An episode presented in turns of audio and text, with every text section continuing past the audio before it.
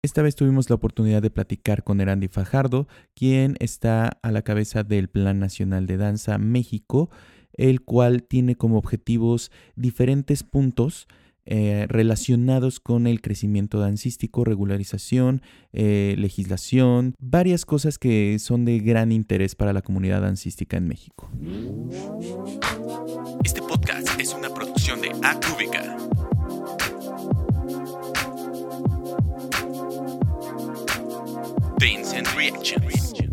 Hola Randy, bienvenida. Muchísimas gracias por tomar la llamada. Eh, es para nosotros muy, muy eh, enriquecedor y, sentimos muy honrados de que podamos platicar contigo esta ocasión. Eh, todo esto va en relación a el Plan Nacional de Danza México que se está desarrollando. ¿Cómo estás? Bien, gracias. Gracias por la invitación. ¿Cómo va todo? ¿Cómo va todo? Cuéntame un poquito de cómo van en el proyecto, de qué va, de qué va la cosa en este momento. Eh, es un proyecto que inició en septiembre del año pasado. Eh, como hay, hubo cambio de gobierno en México, el gobierno federal, decidimos que era importante podernos articular como sector de la danza de todos los géneros de danza, desde clásico hasta hip hop, hasta belly dance, de todos los géneros, eh, podernos articular para hacer visible al nuevo gobierno cuáles eran nuestras necesidades. Entonces, eh, generamos una consulta Después sistematizamos esa consulta que dio resultado un documento de las principales problemáticas del sector, cuáles eran como las principales demandas. Eh, hemos, hasta la fecha, se circuló ese documento, tuvo una recepción bastante eh, buena por parte de los medios y también por parte del sector de danza. Llegamos a 4.000 lectores en dos meses y también por parte de las autoridades federales que se hacen cargo de la danza en México, que es la Coordinación Nacional de Danza. Eh, se tomó en cuenta este plan nacional, así le pusimos al resultado de, este, eh, de esta consulta. Se tomó en cuenta, lo tomó en cuenta la Coordinación Nacional de Danza para el diseño del programa actual de este año y de los próximos años. Cabe mencionar que los gobiernos anteriores centraban mucho del presupuesto y de la actividad para danza en la capital, la Ciudad de México, lo cual nos dejaba eh, con muy pocos recursos y no una no una línea política para fomentar la formación, la circulación de las obras, la participación de la ciudadanía en la danza de una forma más amplia, eh, fortalecimiento de escuelas, no nada más de las que pertenecen al gobierno, sino de todos estos emprendimientos independientes de la danza como academias, foros independientes también. Eh, sin una política federal de fortalecimiento a la danza, eh, las condiciones pues eran bastante o son todavía bastante difíciles en todo el territorio. Entonces, sí consideramos un avance de este ejercicio ciudadano de participación de 690 profesionales de la danza de todo el país para el diseño de este documento que lo hayan tomado en cuenta. Eh, la Coordinación Nacional de Danza nos llamó para eh, que fuéramos testigos de cómo se había tomado en cuenta, en qué rubro se iba a implementar las solicitudes del sector y eh, hicieron, iluminaron un mapa de cómo se va a intervenir en diferentes partes de la República. Ese es un avance enorme. Claro. Eh, y consideramos con esta estas lecturas que fueron pues eh, más de cuatro mil personas que leyeron el documento, que nos estuvieron escribiendo, eh, preguntando cómo se implicaban en acciones para mejorar la danza en el país, que era necesario eh, tener un lugar de encuentro para seguir discutiendo cómo trabajar las problemáticas.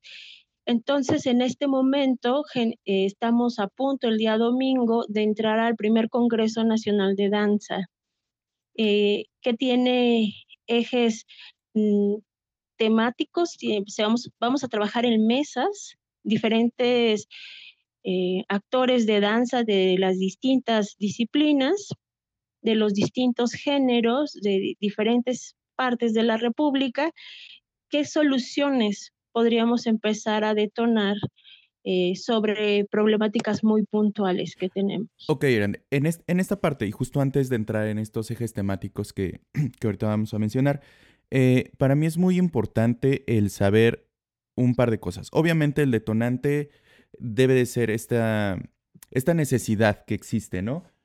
Eh, me queda muy claro que hace falta muchísimo, muchísimo trabajo de apoyo hacia el artista, hacia el bailarín en cuestión en, general hace mucha, mucha falta ese apoyo, ¿no? Eso me queda claro y eso es algo que hemos venido viviendo eh, desde un desgaste generacional, desde la época de oro de la danza contemporánea, desde eh, muchísimas cosas, ¿no? Pero ¿cuál es el detonante eh, más específico que nos hace decir, ¿saben, ¿saben que tenemos ya que tomar cartas en el asunto? ¿Por qué? Porque vemos de repente esta crisis que se ha ido eh, aletargando y, que ahorita siento yo que justamente el país está en una decadencia de apoyo cultural. Eh, obviamente la parte política, obviamente tú tienes muchísimo, eh, muchísima información y muchísima experiencia en, en la parte tanto artística como política, pero me gustaría mucho saber cuál es ese detonante que dijeron, tenemos que hacer algo porque ya no está sucediendo nada. ¿Cuál es, ¿cuál es para ti esto? en el 2017 hubo un recorte sumamente fuerte. En el 2016 hubo un recorte eh, al presupuesto, pero en el 2017 fue al casi el 37%. Eh, fue un recorte enorme que afecta directamente a toda la producción cultural y artística en los estados. Eh, de por sí, sin una política pública de fortalecimiento a la danza, le agregamos este recorte, desaparecieron alrededor de 42 festivales internacionales y nacionales en todo el país.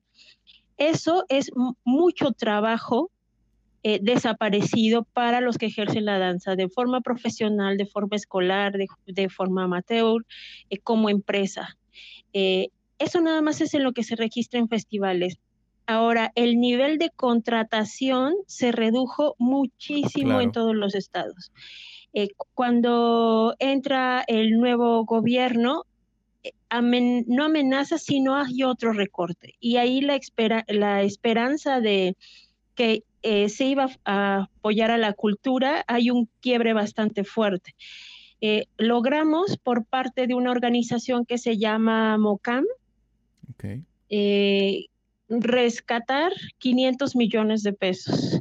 Eh, hicimos una manifestación en la Cámara de Diputados, dialogamos con el representante de Cultura de la Cámara de Diputados, el presidente de la comisión, y eh, a través de, de él se gestionaron 500 millones de pesos. Esos 500 millones de pesos entraron para fortalecer justo festivales y ferias, ¿no? Eh, pero eh, no es suficiente en este momento. Entonces, eh, si hay una crisis económica fuerte en el país, que si estábamos mal en cuanto a nuestra capacidad de empleo como sector de la danza, las cosas se pusieron realmente feas. Sí, se pusieron peor completamente. Se pusieron peor. quizás hemos visto por mucho tiempo todavía al Estado como el Estado paternalista, que es el principal empleador de los artistas, de las agrupaciones artísticas.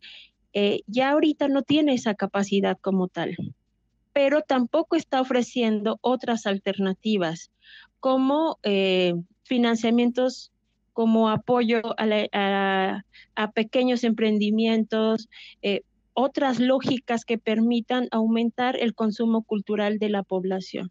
Claro, claro, se, empieza, empieza a, perderse, empieza a perderse justamente con, con todos estos eh, recortes presupuestales, eh, justamente se, se, pierde en el, en el, en el proceso todos estos posibles gestores o estos posibles proyectos porque ya no hay cómo realizarlos. Ahora, eso, digo, obviamente es un, detonante muy, muy importante.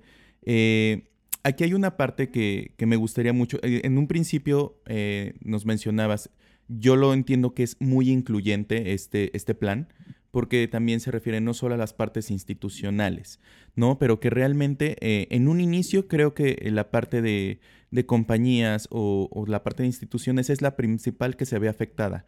Entonces, aquí la pregunta es, ¿de qué manera una escuela o una iniciativa privada, porque al final de cuentas es una iniciativa de alguien que no está incorporado a una, a una parte gubernamental, como una institución como el Senat o como cualquiera que se llame, ¿cómo puede eh, también verse de alguna manera incluido en este plan? ¿A qué me refiero? Eh, ahorita vamos a entrar como en la parte de los ejes, pero eh, a grandes rasgos, ¿cómo se podría interesar a lo mejor un director de una escuela el decir, es que yo tengo, me gustaría ser parte, es que yo tengo a mis alumnos, yo tengo a mis bailarines que se están entrenando, que queremos ser parte. ¿Cómo, cómo se puede o cómo, de qué manera en medida general se está incluyendo esa parte? Eh, hay una parte que está, se está solicitando, eh, o muchos están solicitando, que es un padrón, un registro de las academias y de los espacios independientes. Eh, que les permita eh, también asegurar un poco lo que se da dentro de las academias tenga una calidad y eh, asegure el bienestar físico y psicológico de los alumnos. ¿No? Dentro de este sector hay una queja de competencia desleal que es incluso peligrosa para los que asisten dentro de las, de las academias, ¿no? Entonces, hace falta regular eh, las iniciativas privadas. Ahora, también lo que necesitamos se impulse desde el gobierno son los financiamientos para estas iniciativas privadas.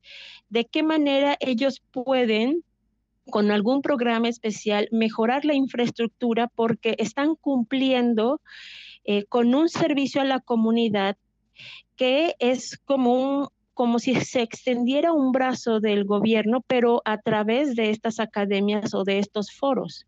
Es decir, ellos eh, tienen una función de formación, tienen una función de servicios a la comunidad que es parte de también de la política pública. Por lo tanto, las instituciones gubernamentales tendrían que ofrecer eh, alternativas económicas para que la iniciativa privada, como pueden ser escuelas, eh, festivales, foros, eh, otros centros de investigación, por ejemplo, sucedan y tengan un desarrollo mejor y puedan atender a más población. Claro, hablamos una especie de incorporación, por así decirlo, eh, para tener como justamente, no un control, pero sí un registro de qué, de qué escuelas están este, ejerciendo ese, ese servicio, por así decirlo, y, tener como, como poder canalizar ya, ya sea el apoyo, ya sea monetario o del tipo que sea, pero tener como una especie de control, ¿no? Justamente lo que decías, ¿no? Que, que la calidad se vea, se vea también reflejada, no nada más es de que se me ocurrió abrir una escuela y me voy a, me voy a informar, me voy a incorporar, ¿no? Debe de haber también ese, esa regulación que nos lleve a algo diferente, ¿no? Eso es, eso es lo que estamos proponiendo, ¿no? Y, y, también yo, más que regulación, yo diría un reconocimiento. Ok.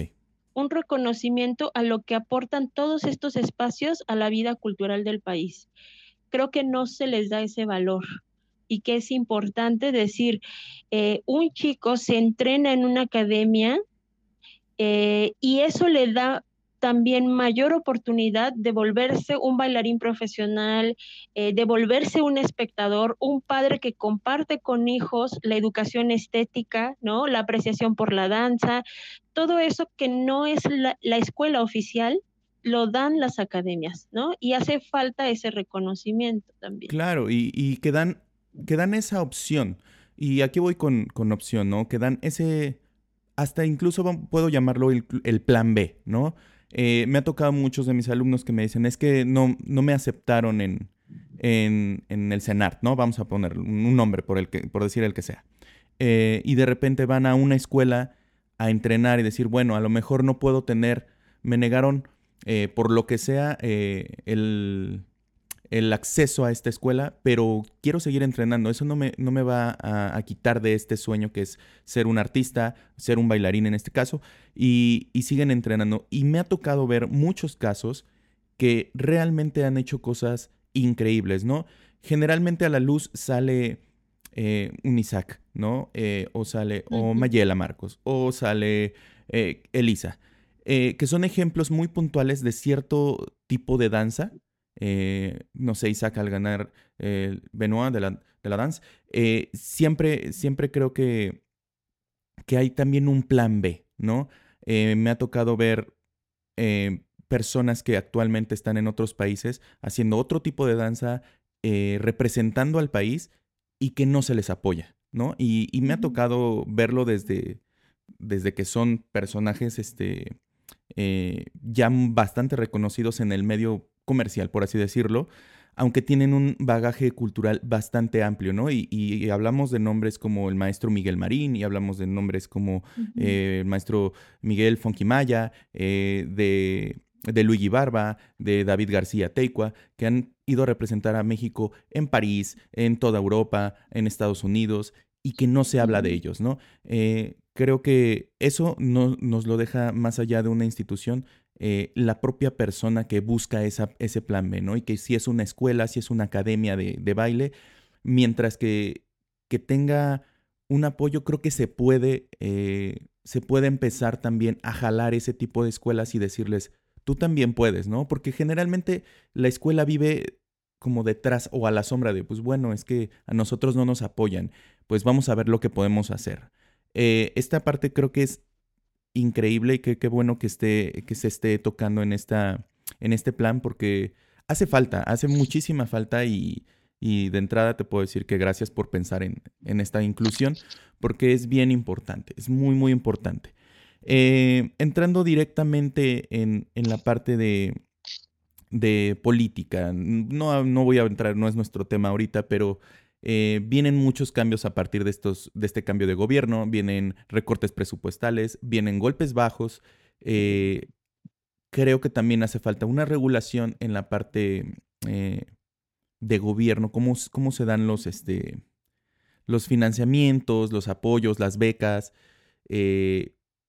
transparencia es uno de los puntos que tocan, que tocan justamente en el plan, pero, pero transparencia real, ¿no? O sea, y, ambos sabemos que esos secretos a voces de desvíos de fondos, de, de fundaciones de escuelas, eh, a partir de una, de una beca, por ejemplo, y dice uno, bueno, no era para eso, ¿no? Entonces, eh, digo, y son cosas que todo, todo mundo sabemos y no es de dar nombres porque creo que son secretos a voces, pero al final del día también eh, esa parte regulatoria entra desde la cabeza, ¿no?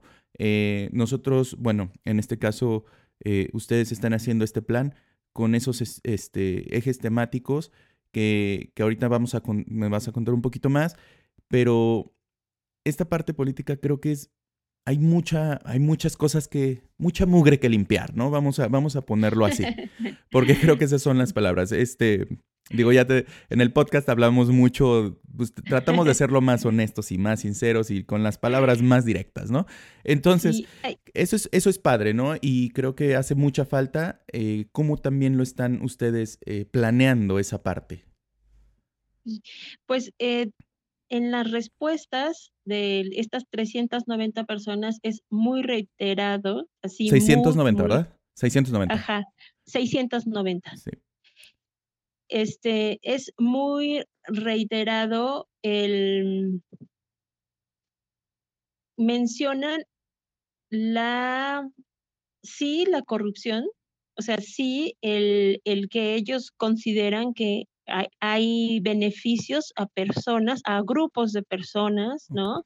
Eh, que no es claro el manejo de los presupuestos, eh, que hay nepotismo, que hay favoritismo, eh, es, esta parte es muy reiterada y estamos hablando de personas, 690 personas de todo, de todo el país, o sea, de todos los estados participaron.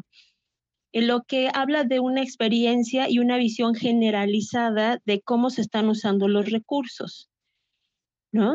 Eh, ¿Cómo resolver esa parte? Es la tarea que nos estamos planteando. Okay. Eh, ¿Qué herramientas ya existen? Porque sí existen eh, sistemas para eh, solicitar rendición de cuentas. ¿no? Entonces, ¿cómo nosotros como ciudadanos nos involucramos no solo en lo que veo o creo que sucede en las cosas, sino en la rendición de cuentas sobre los programas, en los que tienen que ver con danza, ¿no? Ve en ser observadores, no pasivos, pero en, en principio observar cuáles son eh, los mecanismos en los que se está ejerciendo el presupuesto para poder tener también argumentos de decir, a ver, en el rubro tal, cómo se ejerció, ¿no? Y hacer señalamientos cada vez que veamos que se está incurriendo en una falta administrativa, ¿no? Quizás esos caminos nos toca investigarlos e inaugurar otros caminos. Ok. ¿No? Eh, en tanto que sí hay una eh, ley de transparencia, hay un instituto de transparencia a nivel eh, nacional que es, es claro, digamos, el proceso, pero no lo conocemos todas y todos, ¿no? Esa es una parte. Y, que también, bueno, dejarlo un poco a la parte administrativa, eh, que no tiene el contacto directo con el arte, se puede, se puede perder muchas cosas. ¿Por qué? Porque no viven exactamente lo que está pasando en, el área del salón, de la creación del teatro, ¿no? El decir, ah, bueno, se hizo una función. Y, a lo mejor ahí, en, esa parte donde el, la parte administrativa no conoce esa relación, yo creo que esa es una parte donde muchas cosas se pierden, muy aparte de, de, de la uña que pueden meter, es este, es, es, la falta de conocimiento. Y al revés. O sea, y, de nosotros hacia la parte administrativa. Nos hace falta también hacer ese cruce. Exacto. O sea, ¿cómo incidimos en política? No es que no es que yo vaya a hacer un documento, no, pero si conozco más, puedo solicitar cosas. Claro. Y nos hace falta enterarnos más de eso, que no, que no nos digan el programa viene así y tú dices, ah, bueno, pues me quedo con eso, sino a ver, ¿cómo es ese programa? ¿Quién lo decidió? ¿Cuál es el presupuesto para el programa? Preguntas a lo mejor eh, básicas que te permitan conocer eh, cómo se está aplicando esa política porque te está afectando laboralmente, claro. ¿no? Y porque está afectando también al ciudadano. Vemos eh, programas que tienen muy pocas personas, o sea, funciones pagadas que tienen 20 personas, 15 personas, ¿no? Eh, ok, ¿cómo se responsabiliza que eh, tus impuestos que se están utilizando para esa función se apliquen a la mayor cantidad posible de beneficiarios? ¿Quién tendría que responsabilizarse de eso? ¿No? Eh, como es, esos niveles de, cuestionamiento, de incidencia, pero también de participación de, ambos lados, yo diría. Claro. Sí necesitamos conocer un poco más para exigir más. Claro, claro, claro, claro. Y algo que yo rescato que eh, de la misma consulta es que la, la necesidad de nombrar cosas o sea, esto que dices es un secreto a voces, pero no lo habíamos nombrado o no de la manera para hacernos escuchar. Claro. ¿No? Como decir, ya no más de esto. Exacto, como que mucha gente se queja, pero no hace nada, ¿no? Ok, ok. E, e, esa es la parte donde queremos eh, trabajar este año y quizás los próximos años. ¿Qué hacer como sector de danza sobre estas problemáticas?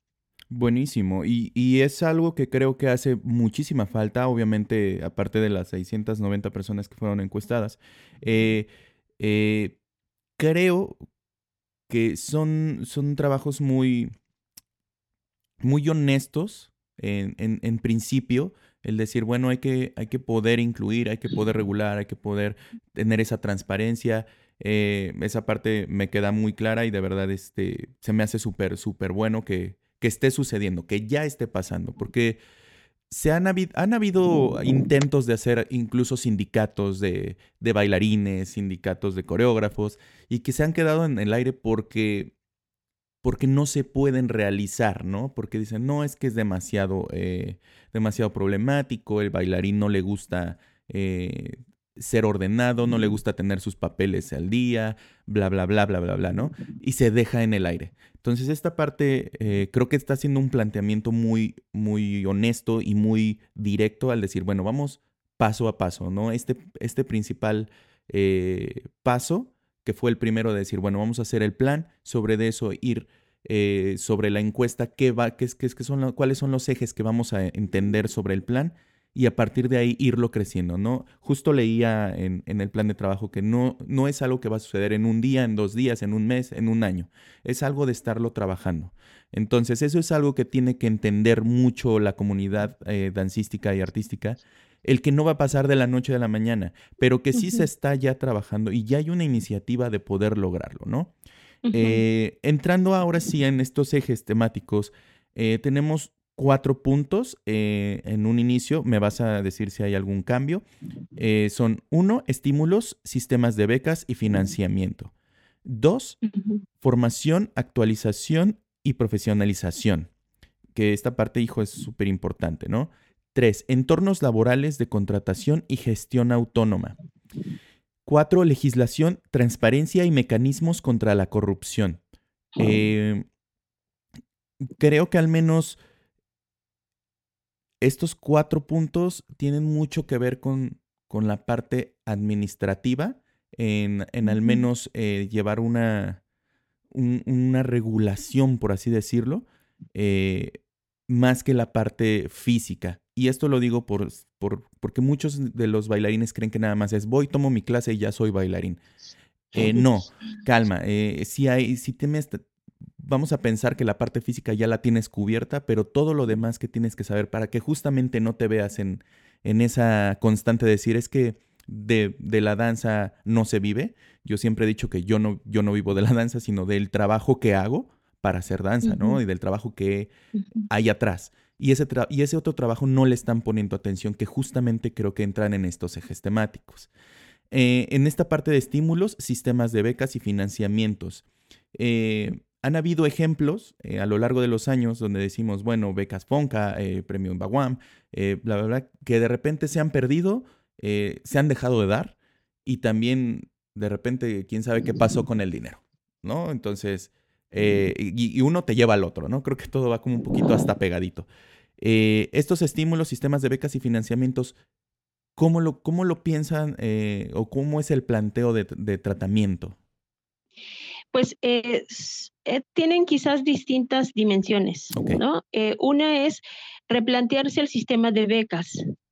Eh, hay una crítica muy fuerte que la mayoría de las becas se quedan en la Ciudad de México, que tiene características específicas, es decir, aquí vienen profesionales de todo el país, entonces, eh, si se beca a alguien de la Ciudad de México, eh, realmente también se está becando a alguien que vino de Oaxaca, de Guadalajara, de otro lugar, ¿no?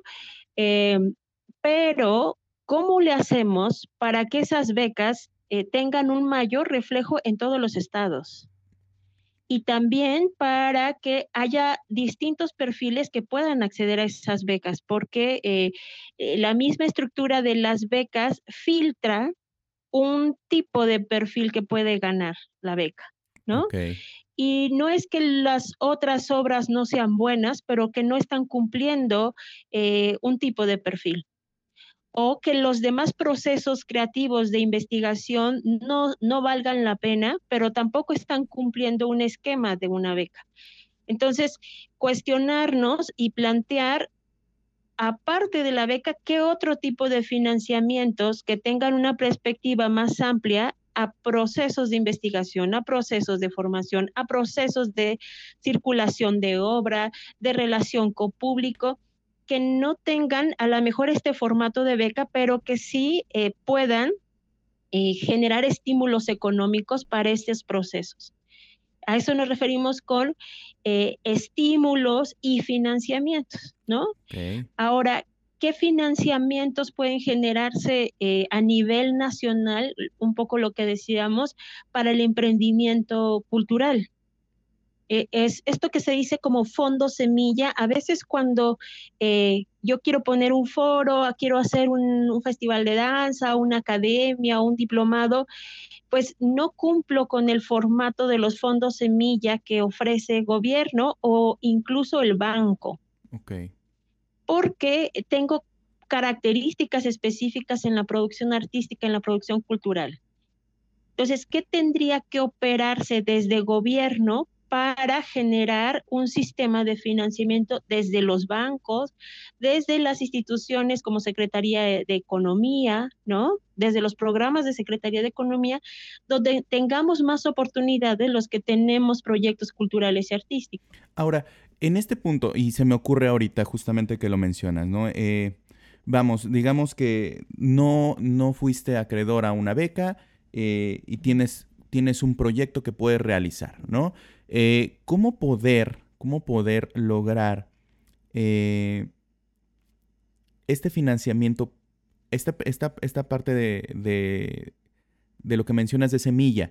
Eh, bueno, a lo mejor el proyecto como tal no cumple con, con ciertas características o el perfil también de semilla, vamos a ponerlo así, pero en sí, en realidad, a lo mejor hay un proyecto muy bueno cómo poner a revisión, de, a revisión ese proyecto y decir, bueno, vamos a apoyarlo, vamos a darle el voto de confianza porque creemos que es un buen proyecto, aunque no tenga ciertas características, eh, existe esa posibilidad de meterlo a revisión y que justamente se vea apoyado por, por la otra parte y decir, bueno, te vamos a dar el financiamiento porque metimos a revisión y creemos que creemos en el proyecto y creemos en, la sustentabilidad de que puede ser.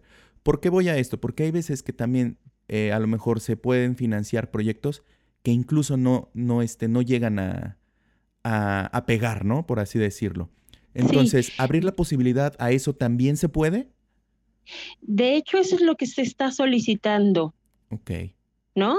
Eh, eso, es, eso es lo que necesitamos, que haya otros criterios de selección para financiamientos, ya sea eh, de gobierno, ya sea de iniciativa privada, eh, incluso de participación ciudadana, donde se considere las características de la producción artística y la producción cultural. Porque la manera en la que se lee un proyecto de emprendimiento en danza no es una panadería. Exactamente. ¿No? No es una panadería, no es una estética, no voy a poner una tortillería, eh, no, no podemos concursar con eso. Es muy difícil que concursemos con eso. Los chicos, las personas se toman los cursos de capacitación y aún así no hay respuesta. Entonces es muy probable que sea muy desgastante y que no logren concluir el proceso. Entonces estamos eh, pugnando porque eso suceda. Ahora, la temática, la problemática está ahí. Lo que sucederá en el Congreso es afinar la propuesta para que no sea una problemática, para que no sea una idea, que sea una propuesta en concreta. Una propuesta en concreto que puedas ponérselo en la mesa a las instituciones. Entonces yo ya no me voy a ir a quejar a una institución o no voy a ir a dar una idea suelta como la que te puedo decir ahora, ¿no? Eh, criterios de selección de acuerdo a los proyectos. Bueno, esa es una idea, ¿no? ¿Cómo se vuelve una propuesta para que se ponga sobre la mesa de la institución que tendría que operar eso, ¿no? Y no, y no solo es, eh, me parece que, que lo dijiste muy bien, no es un proceso que va a cambiar de la noche a la mañana. Creo que en México esperamos las transformaciones casi mecenaicas de va a llegar alguien y lo va a arreglar, ¿no? No, no va a suceder así. Entonces, trabajamos la propuesta en concreto, vamos y lo ponemos sobre la mesa de quien lo pudiera resolver y no nos regresamos a mi casa y se acabó, sino tengo que implicarme en la propuesta que estoy haciendo. Claro, darle, darle un seguimiento. Y a lo mejor no sucede a la primera vez. Hay procesos de tres años, hay procesos de cinco años. el asunto es que si a mí me importa, que también me, llamó la atención la manera en cómo lo dijiste, eh, si a mí me importa mi profesión, o sea, no me veo como bailarín dando un servicio o, o, solamente en la práctica artística, sino me veo como un profesional de la danza. Y ser un profesional de la danza me obliga a tener una dimensión de mi persona a un nivel social. Es decir, si soy un profesional de la danza, ¿quién me paga? ¿Cómo me paga? tengo derecho a la salud, no tengo derecho a la salud, el espacio donde estoy bailando es un espacio digno, mi trabajo, quién lo percibe, quién lo ve. Si yo me considero solamente el bailarín que baila y bailar ya me genera la satisfacción completa sin tener que comer, sin tener que ir al, doctor si me lesiono, ¿no? Eh, estoy reduciendo muchísimo a la danza como solamente un servicio. ¿No? Y, en el, y aunque sea muy buen bailarín, no es un servicio profesional si yo no tengo la dimensión de mi profesión. Claro. Sí, porque eh, a lo mejor no, no quiero salirme como del tema, solamente Este, mencionar que necesitamos esta referencia de eh, vernos como profesionales de la danza y desde ahí poder decir, necesito un financiamiento, ¿no? No, no para bailar, sino para tener una vida, vida digna de mi trabajo. Claro, claro, y, es, y es justamente lo que, ahorita justo que lo mencionas, ¿no? Es como nada más se preocupan por una pequeña parte, ¿no? Es como cuando tienes el pastel y solamente te quieres comer la fresa. Y dices, no, o sea, hay muchas cosas que puedes abarcar y que eso hace que tu, realmente tu danza, esté todo este pastel, eh, te cueste o muy caro o muy barato, si no nada más te vendo la fresa y se acabó, ¿no? Eh, claro, o sea, totalmente de acuerdo. Creo que hace falta también mucha conciencia de la parte eh, ejecutante, el decir, no te quedes en, la punta del iceberg. Abajo hay muchísimas cosas, ¿no? Esta, esta parte de, justamente que, que eso nos lleva al punto 2, ¿no? Que es la parte de formación, actualización y profesionalización que también yo tengo una idea, ¿no? El, el, ser, el, ser, bailarín profesional no es subirte a bailar, ¿no? es, no, es, no es ya toqué un foro y ya soy profesional, sino realmente tener la conciencia y la magnitud del impacto social y del impacto que puedes generar no solo en la sala, sino en todo, en toda tu carrera y que eso le puede dar mucho pie a otras generaciones que vienen atrás.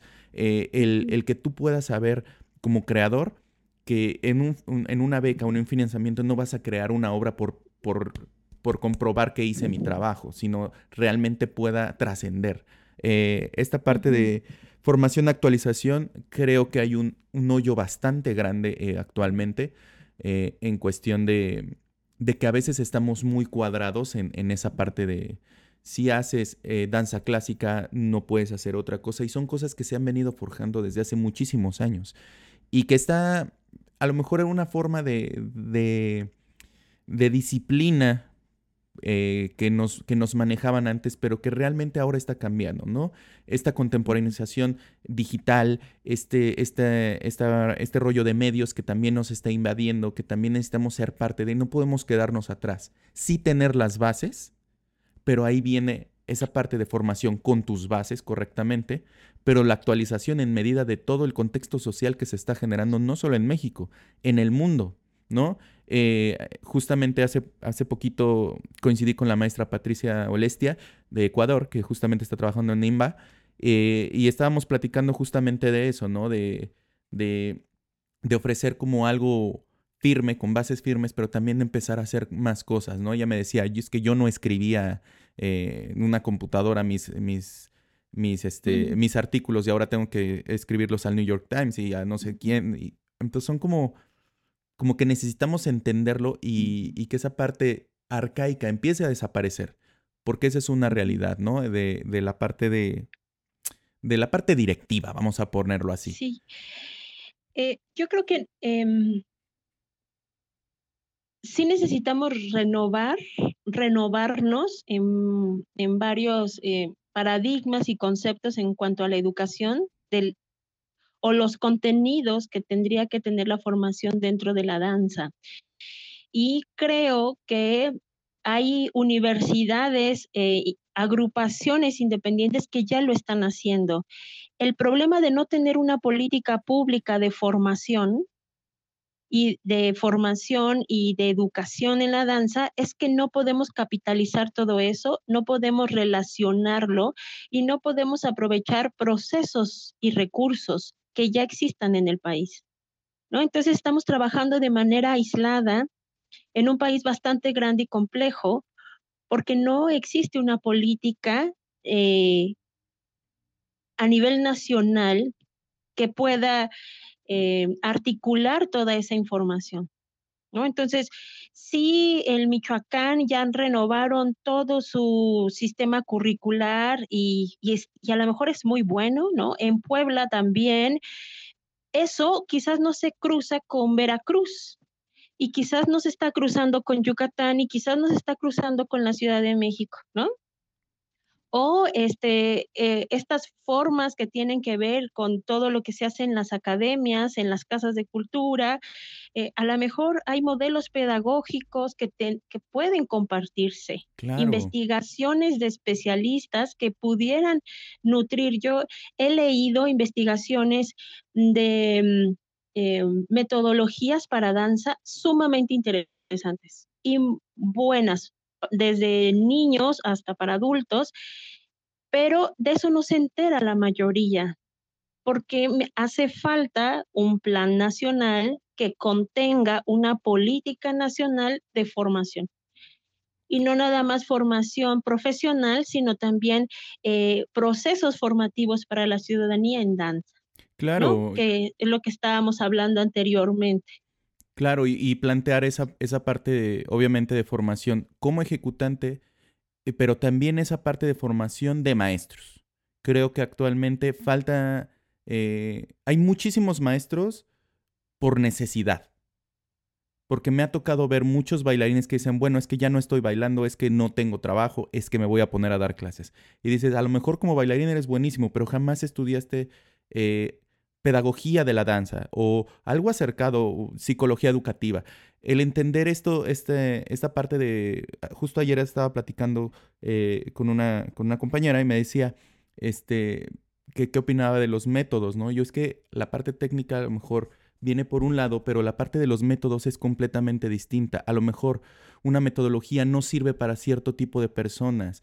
Eh, nos ha tocado dar clase acá en, a niños a lo mejor con capacidades diferentes y que ahí ellos vienen y te rompen el esquema de lo que, de lo que es bailar, ¿no? Y de lo que significa bailar para, para una persona más allá del bailarín.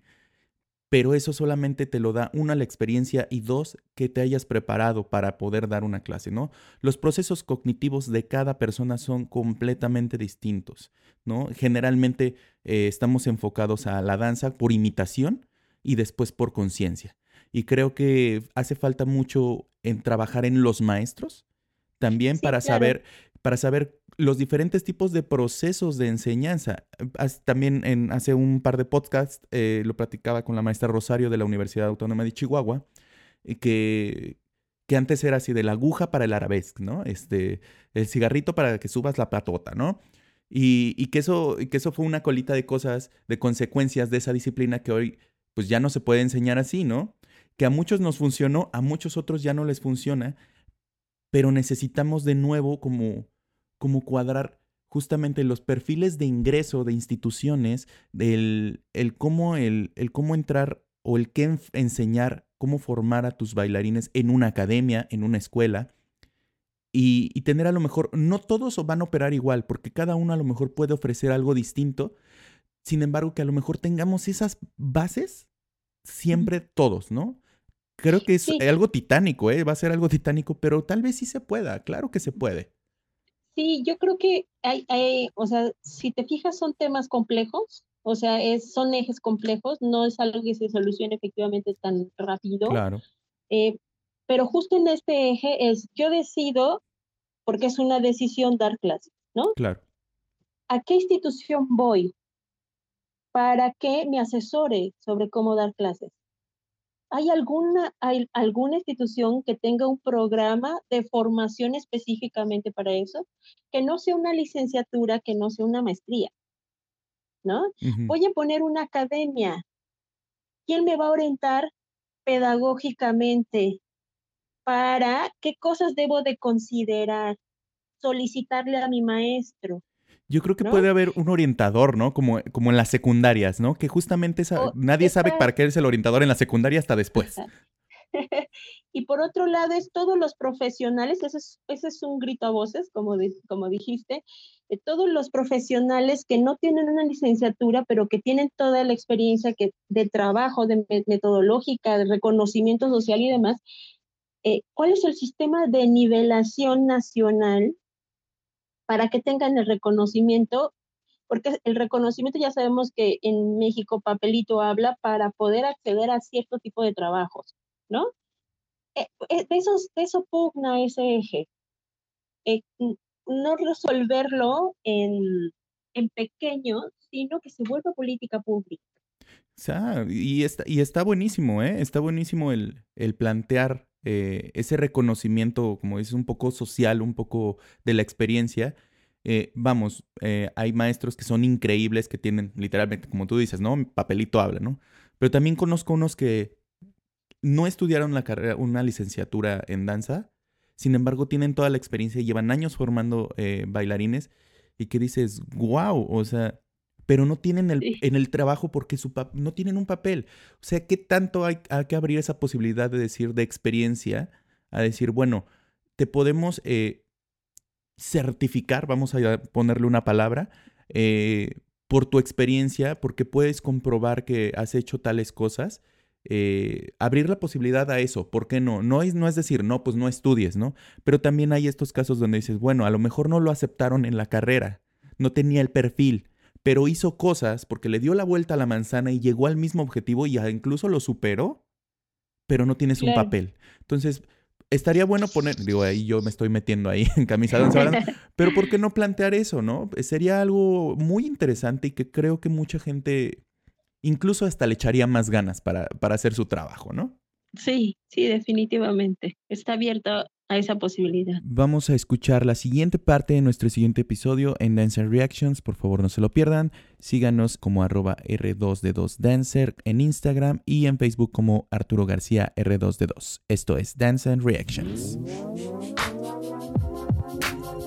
Este podcast es una producción de Acúbica. Dance and Reactions.